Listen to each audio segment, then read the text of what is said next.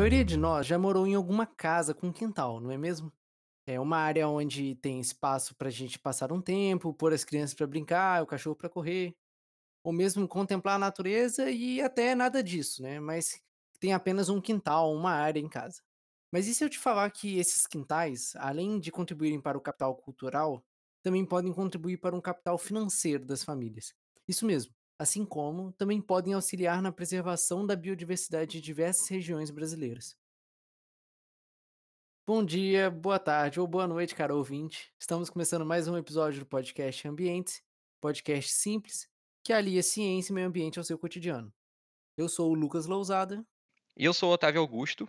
E antes de a gente partir para o episódio, a gente deixou algumas, alguns links na descrição dele de doações que podem estar doando para combater aí os incêndios que estão ocorrendo tanto na Amazônia quanto no Pantanal. Então, se você puder, claro, né? Beleza? Bom, e no episódio de hoje, para acrescentar conhecimento acerca dessa temática, a gente convidou Gabriela Cruz e o Luiz Flávio, ambos agrônomos pela Universidade Federal de Viçosa e companheiros de pesquisa. Seja bem-vinda e seja bem-vindo. Olá, oi gente. Obrigada pela oportunidade. Oi gente, obrigado pela oportunidade, pela gente poder falar um pouco desse tema. Então vamos lá. Afinal, né, como que a gente pode definir esses quintais? E além disso, teria como vocês falarem um pouco sobre a pesquisa de vocês? Quintal pode ser definido como uma área ao redor da casa, que tem fácil acesso, né? Como se fosse uma extensão da área da casa. E é um lugar utilizado para lazer da família, alimentação. É um lugar de produção assim, de cultural, produção de modo de vida, produção econômica também para a família, né? É um lugar onde se desenvolvem as atividades da família é, como uma extensão do lar mesmo, um espaço produtivo, um espaço cultural e um, um espaço de produção de bens materiais e imateriais. E assim, na nossa pesquisa, a gente acabou focando em quintais que têm uma, uma, abordagem mais produtiva, né? A gente estudou quintais que têm uma produção econômica significativa para a família, não só uma produção cultural e, e emotiva. E a gente a, acabou se interessando por esse tema na disciplina de Sociologia Rural da, do curso de graduação em agronomia é. uma proposta de trabalho da, da, disciplina. E a gente resolveu analisar é, alguns quintais aqui da zona da Mata Mineira, três quintais, sob essa perspectiva de, de como se dá como se dá a produção né, de, de bens econômicos, culturais e, e sociais desses quintais e como as relações sociais das pessoas que, que vivem nessa região e que trabalham nesses quintais está correlacionada com os bens produzidos e com a diversidade desses quintais, mais nessa com ênfase nisso, né, no, no papel social e nas relações sociais dentro dos quintais da, e a forma como isso se correlaciona com a, a produção e a biodiversidade né, desses quintais. Né? Biodiversidade e agrobiodiversidade, principalmente, diversidade agrícola desses quintais. Nós trabalhamos com três quintais vizinhos, pertencentes ao mesmo núcleo familiar, e nós analisamos a diversificação, a produção e a similaridade entre esses três quintais. Descobrimos que os quintais têm uma diversidade muito grande, tanto de plantas quanto de animais. Também descobrimos que eles têm uma produção alta, né? São quintais bastante produtivos. E mais interessante que eu achei na nossa pesquisa foi que esses três quintais, que são vizinhos e que pertencem ao mesmo núcleo familiar, são diferentes estatisticamente. Eles não são similares. Ou seja, eles, as espécies vegetais e animais que são produzidas neles são totalmente diferentes entre esses três quintais. Isso foi um dos pontos que mais me chamou a atenção na nossa pesquisa. E entre os resultados, né, que a gente vai discutir ao longo desse podcast, é um espaço muito importante de provisão de serviços agroecossistêmicos, é um espaço de trabalho feminino, assim, em sua, sua maior parte, né? Isso foi uma coisa que a gente viu no levantamento bibliográfico também, que é um espaço dominado pelo trabalho feminino. Dentro desses aspectos que a, Gabriela já falou, se destaca muito principalmente essa questão do, do papel dos quintais na, na, produção de valor para essas famílias, no sentido de que como eles são muito diversos e são muito diferentes entre si, a, a, produção ela suporta uma capacidade de, de, de prover segurança alimentar, segurança nutricional para essas famílias muito grande. Porque os quintais já são diversos por si, né? cada um deles já é muito diverso por si, mas quando você considera a diversidade global deles, né, a diversidade de todos os juntos, ela é muito maior, eles têm um índice de similaridade, que a gente usou o índice de Chama para fazer essa comparação, é muito, muito diferente. A diversidade deles é muito grande e, e a, a similaridade deles é muito baixa.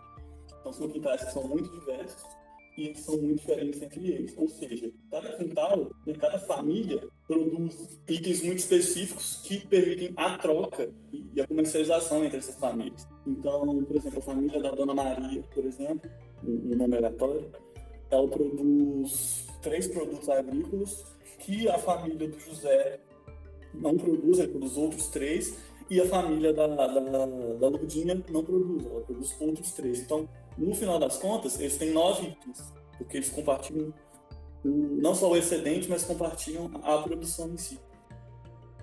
Então, podemos dizer que, pela pesquisa, a base da produção é agroecológica, certo? Teria como vocês nos explicarem um pouco do o que, que é a agroecologia? Quando se, quando se fala em agroecologia, é, no sentido amplo, não só no sentido de modo de produção, mas no sentido de movimento político, de forma de, de, de filosofia, é, de, forma de filosofia de vida ou de filosofia de, de produção, a agroecologia ela é um, um, um, modo de vida, é uma, uma filosofia de vida. E essa filosofia né, do modo de produção, do modo de vida, do modo de vivência, ela é, por essência, eu diria que anticapitalista. E como se dá isso? Uh, existem três pilares básicos para a agroecologia na literatura, né, que ela tem que seguir uh, um, um, um, um, modo agroecológico de produção, uma filosofia agroecológica de, de, de, vida, ela tem que atender a três requisitos básicos. O primeiro é que seja é, ambientalmente sustentável, o segundo é que seja economicamente viável, e o terceiro é que ela seja socialmente justa. Então, se um desses não for atendido, a gente não pode entender que é um processo agroecológico. Ele tem que ser viável economicamente, ele tem que ser sustentável, ele tem que ser é, socialmente justo. E Sempre aí... respeitando os saberes locais das comunidades, dos agricultores familiares, camponeses. É, exatamente. O que entra, o que não deixa Sim. de fazer parte da, do, do, do, do, preceito tem que ser uma coisa socialmente justa, né? Tem que ser uma coisa. Tem que ser um processo socialmente justo. Acho que engloba tudo. E aí a agroecologia é mais ou menos isso, sim. É muito mais, é muito mais que um modo de produção. É mais uma filosofia de, de vida que engloba o modo como você produz e consome. Nesses casos, como a Gabi estava falando, é, o, o, input de energia, de materiais, de, o balanço energético tem que ser o mais favorável possível. Então, você, ele tem que ser mais, o balanço energético tem que ser o mais favorável possível. O que, que isso quer dizer? Quer dizer que não faz sentido eu entrar com grande quantidade de impulso de energia, né? energia em forma de, combustível, energia em forma de nutriente, energia em forma de, de biomassa, para obter um rendimento elevado também, porque o balanço não vai ser favorável. Né? Você vai estar gastando muita energia para produzir muita energia. A ideia é que você gaste o menos energia possível para fixar o máximo de energia é, da, que vem do sol, né? que é a energia gratuita que a gente tem. E aí a, a produção em quintais, como é, é uma, uma, produção que, por mais que ela seja rentável, que ela tenha uma importância, um significado econômico, é, monetário monetário muito grande, não faz sentido sobre a ótica das famílias é, despender muita energia nesses quintais. Primeiro porque eles não são considerados como, eles são eles são em torno da casa, né? Eles são uma forma de, de, de produção que está ali em torno da casa sendo aproveitada é, junto com as atividades cotidianas. Não é o, o, que faz parte do modo de produção capitalista da família, né, de, de produzir para vender. Então, ele acaba sendo quase sempre agroecológico, em suma, porque as pessoas não vão aplicar herbicida, elas não vão aplicar é, insumos caros e, e não sustentáveis e geralmente, como é um lugar de desenvolvimento social, um lugar de, de, crescimento da família, né? As relações sociais elas são mais saudáveis, elas são, são, elas atendem ao preceito de ser socialmente justo e socialmente equilibrado, então acaba que sem, é quase sempre uma produção agroecológica, a produção desses quintais. Então, como esses quintais eles seguem o preceito agroecológico, né? propositalmente ou não propositalmente, seguem uma filosofia agroecológica, os, os impulsos de energia e, e biomassa são baixos, biomassa externa, né? Os inputs eles são baixos e, e com isso você tem uma, uma, já uma sustentabilidade energética do processo. Né? Você fixa mais energia do que você despende energia para produzir um determinado alimento. Você tem um balanço energético mais favorável do que uma agricultura convencional, por exemplo. Com isso, você já tem uma sustentabilidade energética do processo. Contudo, para um, conseguir aproveitar o máximo possível a produção, né, nesses, a, a, produção natural, né, tanto microbiológica como macrobiológica, quanto as plantas, práticas que preservem as propriedades ambientais indígenas ali, né, originais, elas são muito importantes.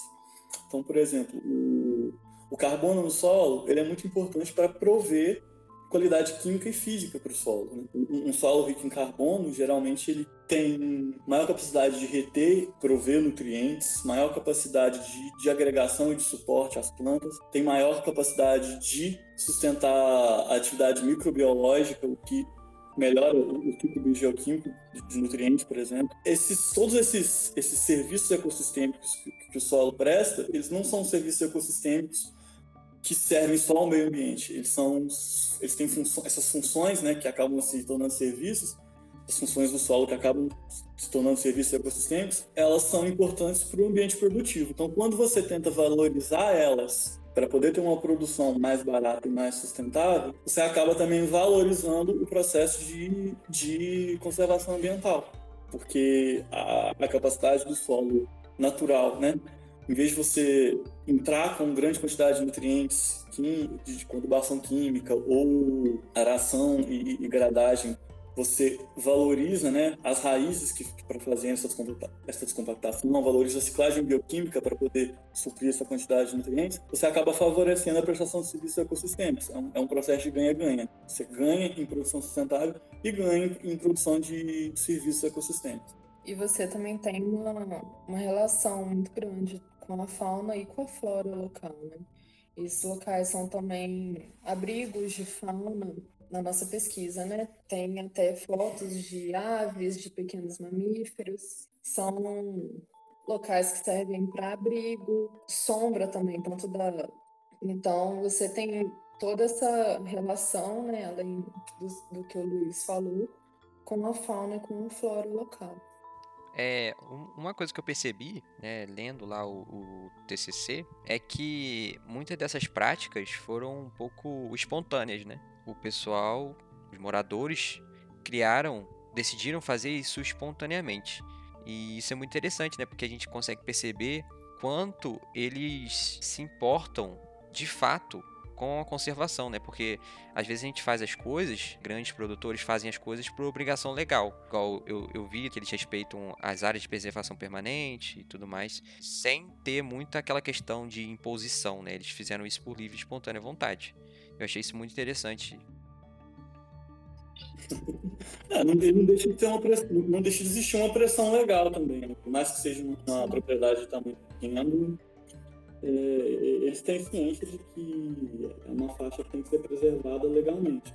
Mas existe a consciência ambiental de que existe a, a, a consciência de que essa, esse requerimento legal ele é válido ambientalmente, não é só um, um requerimento que está sendo cumprido porque ele está na lei. Ele está sendo cumprido porque ele está na lei porque ele é importante também. Assim, isso, é, isso, é bem claro na cabeça do, dos, dos, agricultores que aceitaram ser entrevistados e conversarem sobre esse processo. Né? E também vem toda essa questão que eu falei, né, dos saberes é, tradicionais. Isso. Porque geralmente são famílias que estão naquele lugar, são comunidades que estão ali há muitos anos. Então, você precisa ter essa sustentabilidade para durar tanto tempo. Então, você acaba criando essa consciência de que se eu não preservar, eu não vou ter mais em pouco tempo, eu não vou ter mais onde plantar para eu comer. não é o que acontece na, na agricultura comercial, por exemplo, né? principalmente nos latifúndios, que se você destruir, você simplesmente né, bota fogo na floresta e abre mais uma área para plantar mais. É, ou entra com grande quantidade de input de energia, é. porque a, a, a, ótica, a ótica não é agroecológica, né? Você, é, você entra com tem... um input econômico gigante para tentar consertar o, o problema. Todo um capital o seu discurso. No, nesse caso dos quintais, dos agricultores familiares, dos camponeses, você tem essa consciência de que você precisa conservar e esses conhecimentos também vêm de longas gerações, né? Essas técnicas vêm de, vêm de gerações. Tem várias técnicas que a gente aprende e acaba transformando elas em técnicas cá em outros locais. São locais de muito aprendizado. Com certeza. É, essa, essas práticas, né, que aparentemente são ao acaso, se você não me chamou a atenção essa palavra, assim, que é por acaso ou por coincidência. Na realidade, são, é, um, é, é um aspecto muito cultural muito forte para eles, né? São, são coisas que são técnicas, são saberes, são conhecimentos que são passados de pai para filho, né? E eles são, eles são adquiridos pelos agricultores de, de uma forma muito empírica, por observação mesmo, por tentativa e erro.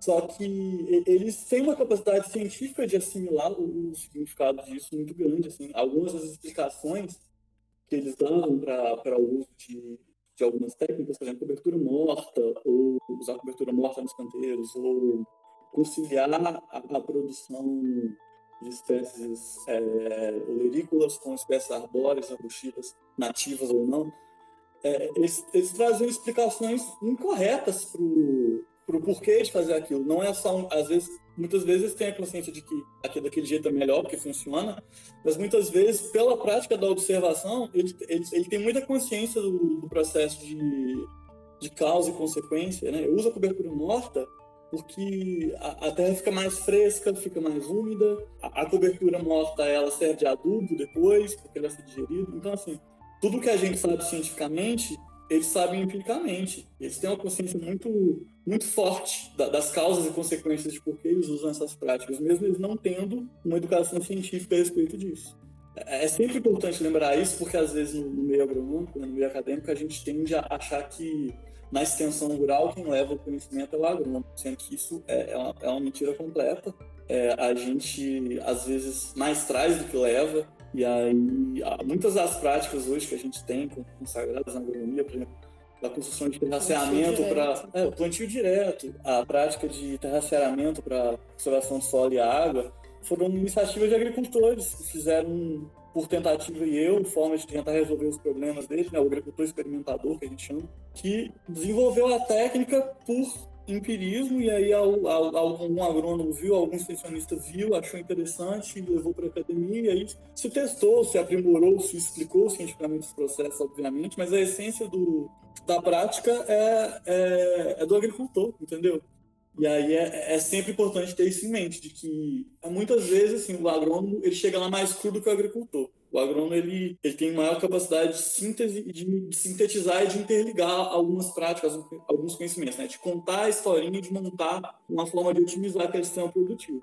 Mas todo o conhecimento que o, que o agricultor precisa para poder conduzir aquele quintal, conduzir aquela lavoura, ele já tem, ele já sabe, ele já já já já está lá na cabeça dele há muito tempo e aí é, é, um processo de troca mesmo, de sentar, de trocar ideia e de, de construir ali uma, uma, linha de raciocínio, uma linha de, de, de produção que faça sentido para cada propriedade, para cada realidade, para cada agricultor, porque ele quer para ele, para a família dele. Tive um relato que eu achei um tanto interessante que um dos proprietários falou que ah, a gente planta tudo junto mesmo, que é melhor e faz bem. Aí, e, e, eu achei interessante porque é, uma, é um capital cultural que a gente vê, né? É é um conhecimento que, que às vezes a pessoa tem, às vezes ela nem sabe que tem um embasamento científico. E, e são relações ecológicas importantíssimas, né? Tanto para o solo quanto para os micro-organismos presentes, assim como para os vegetais. E a gente vê que é, é um capital cultural e não necessariamente um conhecimento científico. Essa questão mesmo que você disse, da a gente plantou tudo junto porque é melhor, eu questionei esse agricultor. Mas por que, que é melhor? E ele me deu explicações assim que perpassam pela interação entre plantas, micro-organismos e não falando com essas palavras, mas assim, estavam dizendo exatamente isso, de que a interação da microbiota entre as plantas, cada uma vai explorar uma, uma profundidade de solo diferente, e aí depois o, o controle de plantas daninhas vai ficar mais fácil, porque é um método de controle cultural, não é um método de controle químico, por exemplo. Tanto que, assim, ele me deu explicações de por que é melhor, que perpassa por todos os aspectos produtivos que a gente faz em 10 disciplinas na agronomia, na microbiologia, na microbiologia do solo, na fertilidade do solo, na agricultura geral, na, na biologia e controle de plantas daninhas. Assim, ele me deu explicações muito completas sobre o porquê é melhor, sabe? É, é, é surpreendente assim, a capacidade de leitura ambiental e leitura produtiva que, o agricultor desenvolve durante os anos dele de prática, né? naquele ambiente ali. Por exemplo, não queimar os restos culturais, de que isso mata o solo, ou seja, é, inativa uma parte da microbiota, e aí que isso perde, que as cinzas são boas para fertilização, mas que é melhor deixar apodrecer na terra, porque aí a terra fica mais rica, ou seja, o processo de agregação de matéria orgânica é mais importante do que a disponibilização imediata de nutrientes. É, é um conhecimento prático, sim, quase científico, assim, o processo de repetição e observação é tão forte que se torna quase científico a explicação. E eles são muito capazes de, de ter essa síntese, essa ideia de o que fazer assim, para ter uma produção sustentável.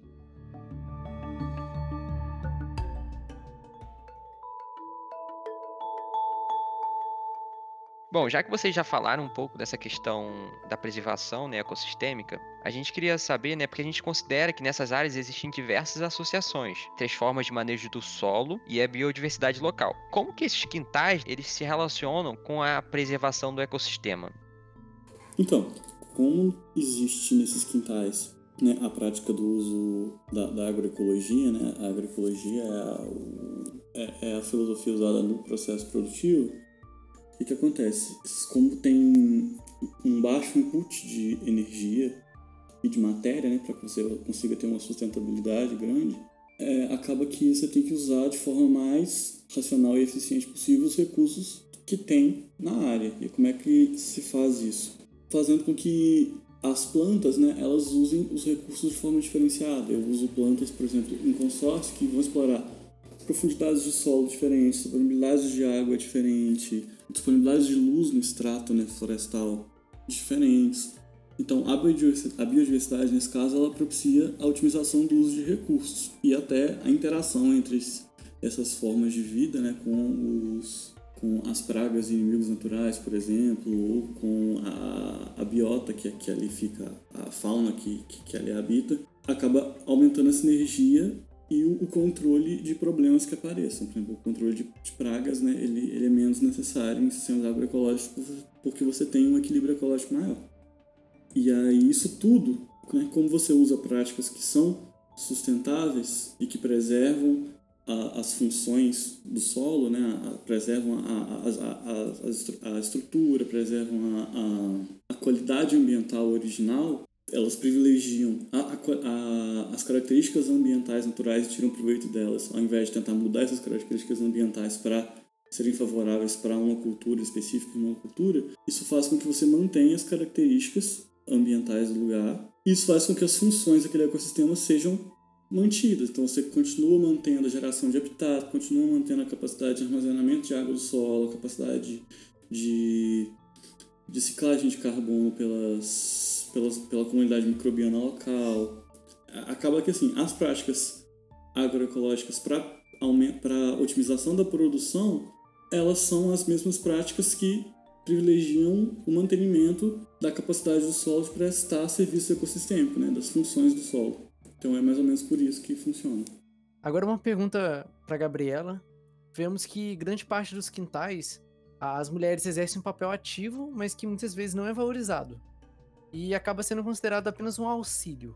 Então, dentro disso, qual que é a importância dessas áreas para o empoderamento das mulheres? Então, na verdade, como a gente falou no começo, os quintais são uma extensão do espaço doméstico. Por consequência, eles são uma extensão do trabalho doméstico. Então, não é um espaço que empodera, né? O trabalho doméstico não, não é um trabalho de empoderamento feminino. É um trabalho muito cansativo e que não é valorizado. E isso nós temos no levantamento bibliográfico que nós fizemos ao longo da pesquisa, nós vemos vários outros artigos que também falam sobre isso, sobre o trabalho feminino, que é um trabalho invisibilizado nos quintais, mas é um trabalho extremamente importante. Mas existem alguns projetos que trabalham esse empoderamento feminino como uma forma de dar uma maior visibilidade ao trabalho. Aqui na, na UFV eu tive a oportunidade de ter um, um contato, um trabalho, por exemplo, das cartilhas agroecológicas, cadernetas agroecológicas, perdão, que as cadernetas agroecológicas são uma, uma caderneta meio como uma agenda onde as mulheres ao final do trabalho, no final do dia, né, de trabalho nos quintais, anotam a produção, o que foi trocado, o que foi consumido e o que foi vendido. E aí, ao final do mês, as, as mulheres olham e analisam né, toda a produção delas e o que elas conseguiram agregar dentro da família. Algumas vezes, isso são relatos, né? É, algumas vezes essa, a produção nos quintais, a produção econômica, né, tanto monetária quanto não monetária, nos quintais, foi superior ao que os homens agregavam na família, digamos assim, né? O que, o que a família deixou de comprar ao consumir o que foi produzido nos quintais ou ao trocar com os vizinhos e ao vender também, foi maior do que é, produção na lavoura, por exemplo. Então, o trabalho em si não é um, o trabalho, né, nos quintais em si não empodera, mas você tem alguns projetos que conseguem dar uma visibilidade maior e aí sim dá um empoderamento para as mulheres. Esse projeto das cadernetas é um projeto que está há alguns anos aqui no FV, é um projeto que surgiu aqui na Zona da Mata e hoje em dia tem dele em vários locais do Brasil, no Brasil inteiro. Tem vários relatos de mulheres que, inclusive, saíram de condições de, de abuso porque elas perceberam a importância que elas têm, a capacidade que elas têm, e aí elas conseguiram superar essa relação de abuso depois. Claro que não é só isso, mas tem várias questões ao redor dessa caderneta também. Bom, além disso, o trabalho das mulheres, a importância do trabalho das mulheres vai muito além do aspecto econômico. É importante também para a manutenção da saúde, para o bem-estar, e até para manutenção da religiosidade da, da comunidade como um todo. Nós estudamos três quintais, sendo dois manejados por mulheres e um manejado por um homem. E a maior diferença que nós vimos entre eles foi que no quintal manejado pelo homem não existia nenhuma planta ornamental e pouquíssimas espécies medicinais enquanto nos dois quintais manejados por mulheres você tinha uma quantidade significativa de espécies ornamentais e espécies medicinais, que tem toda uma importância cultural para a comunidade como um todo. Várias dessas espécies são usadas em celebrações religiosas, como por exemplo as flores que são utilizadas em dia de finados. E existe também o aspecto ambiental, da importância do trabalho feminino. Vários autores relatam que não só aqui no Brasil, como também em várias culturas pelo mundo, as mulheres são as principais responsáveis pelo manejo dos quintais e são elas que fazem também a manutenção da biodiversidade e elas introduzem novas variedades, em alguns casos são responsáveis até pela domesticação de algumas variedades de plantas. E isso é importante para o aumento, da, aumento e para a manutenção da biodiversidade local e também para a segurança alimentar e nutricional das comunidades. Então, mais uma vez, o trabalho que é desempenhado pelas mulheres é extremamente importante em vários aspectos, mas infelizmente não é um trabalho que é visto, que é reconhecido como um trabalho. Bom, agora quanto à produção nos quintais, é, sabemos que existe uma enorme, divers... sabemos que existe uma enorme diversidade de espécies vegetais cultivadas, além das animais. Desta forma, qual seria a destinação desses produtos, né, assim como os impactos né, socioeconômicos dos mesmos? A destinação principal dos produtos dos quintais é o autoconsumo das famílias. E o excedente é usado para trocas e vendas. As trocas são realizadas entre os vizinhos, dentro da própria comunidade, geralmente, e a venda é usada tanto quanto venda direta né, em feiras ou é, de porta em porta, quanto em venda indireta, que é um pouco menos comum. A importância socioeconômica disso é principalmente o fato de que é, essa troca do excedente, né, essa venda do excedente, ela tem dois papéis muito importantes. O primeiro é que tem um papel fundamental na geração de, de renda para a família. A partir do momento que eles produzem e consomem, eles deixam de, de, de despender recurso financeiro em itens que eles comprariam, então isso significa uma economia muito grande para a família.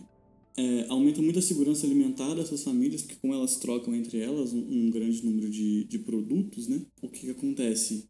Existe uma interação é, sinergética muito, muito forte, né? Por exemplo, a gente acha uma sonoridade muito baixa nos quintais. Cada quintal produz três itens, esses três itens são diferentes. Então, a, na, na realidade, a comunidade ela não tem três itens cada família. As famílias têm nove itens.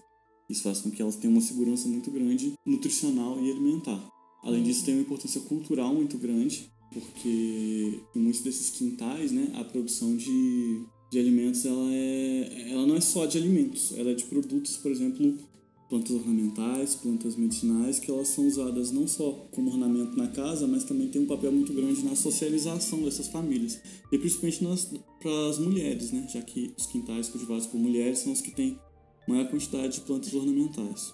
E aí, por exemplo, as mulheres elas relatam né, que é, essas plantas elas são usadas em rituais religiosos, elas são usadas, por exemplo, em celebrações específicas na Semana Santa, o manjericão é uma planta desse tipo. As rosas elas são usadas também em celebrações religiosas e fúnebres, em datas especiais. A, a troca de mudas entre as mulheres né, causa, é, leva a uma, uma, um processo de socialização mesmo, quando a, as pessoas elas não têm um quintal para cultivar e para produzir esses itens, elas acabam perdendo um espaço na convivência social muito grande, porque elas perdem, elas realmente perdem uma capacidade grande de socialização. Então assim, é tem importância econômica, tem importância ambiental, como a gente já discutiu antes, tem importância nutricional, né, na, na, saúde dessas famílias e tem uma importância muito grande também no âmbito cultural e de desenvolvimento das relações sociais diferencial dos quintais em relação às outras áreas produtivas é justamente isso, que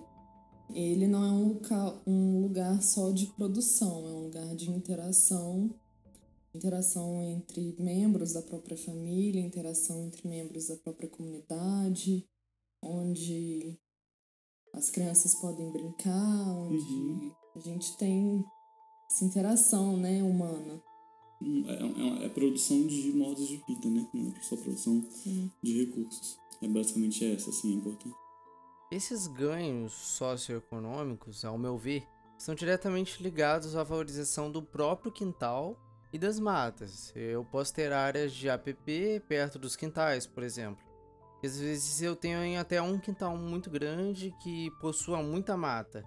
O estudo de vocês, por exemplo, foi feito em cima de três quintais. Mas se ampliarmos e pensarmos na quantidade de quintais que existem no Brasil inteiro, temos muitos e muitos espalhados pelo território nacional.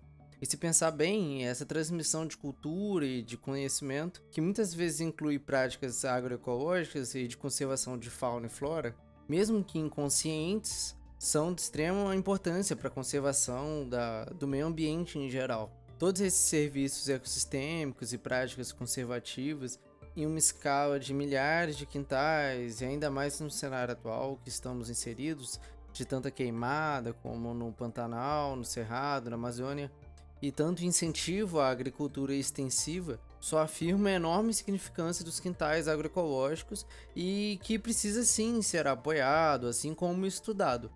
Então, se você puder e quiser contribuir para feirinhas que rolam na sua cidade, por exemplo, sugiro que faça. Pois assim você apoia pequenas produtoras e produtores, os quais muitas vezes produzem no seu próprio quintal. Os nossos agradecimentos a Gabriela e Luiz, que puderam disponibilizar um pouquinho do seu tempo para bater esse papo tão interessante com a gente. Então fica aqui o nosso muito obrigado. A gente gostaria de agradecer a, a oportunidade de poder vir falar desse tema que é completamente negligenciado, né? E é um tema extremamente importante, é uma questão muito importante tanto nas relações sociais, quanto para preservação ambiental, quanto para para segurança alimentar, nutricional e econômica das famílias que estão no campo mesmo. E é uma questão é, invisibilizada, né? tanto do trabalho das mulheres, como a Gabi explicou, tanto da, do, do preconceito que se tem em relação à produção, a essa produção não ser significativa, ao trabalho não ser significativo. Assim, é muito prazeroso poder estar aqui falando com vocês sobre esse tema. A gente agradece essa oportunidade imensamente. E quem quiser trocar uma ideia, quem quiser saber mais sobre, quem quiser construir alguma coisa junto, é, pode entrar em contato. Meu e-mail é luiz.flavio.fv.br. É, obrigado né, pela oportunidade. Como o Luiz falou, os quintais são muito importantes e são muito pouco estudados. Quando a gente fez esse estudo, eu não imaginava que a gente fosse descobrir tanta coisa legal, fosse descobrir esse mundo, né, esse mundo novo que são os quintais. E foi um trabalho muito importante. Gostei muito de poder estar aqui tendo essa oportunidade de divulgar os quintais. Então, obrigada mais uma vez pela oportunidade. E quem quiser, quem tiver curiosidade, interesse ou dúvida acerca desse tema, pode ficar à vontade para entrar em contato tanto comigo quanto com o Luiz, que ficaremos muito felizes.